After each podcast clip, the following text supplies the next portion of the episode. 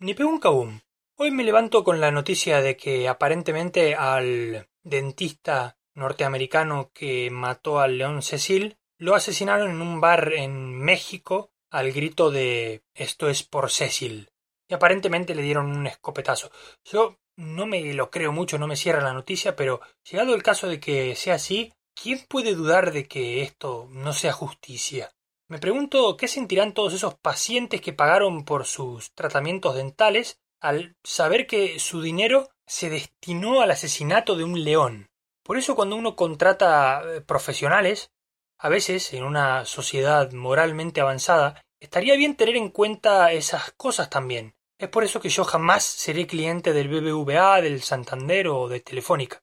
De los primeros dos por la gestión del corralito argentino y de los otros dos por aquello de que son llamados tibofónica, ¿no? Me refiero también a Movistar.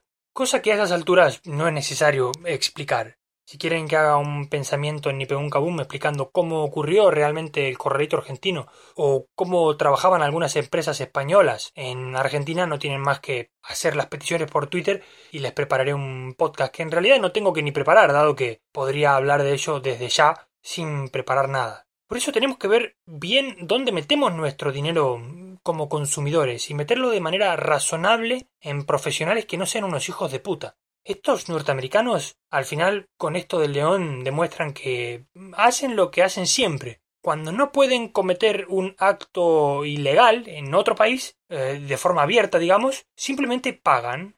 Y además está el hecho de que el propio hecho de pagar 55 mil dólares es un hecho de profunda psicopatía. Estamos hablando de que el tío lo quería matar a toda costa y de haber sido millonario habría pagado más. Es decir, si hubiera subido el precio y el tío hubiera tenido más poder adquisitivo, habría pagado más por cojones porque el tipo lo que quería era matarlo.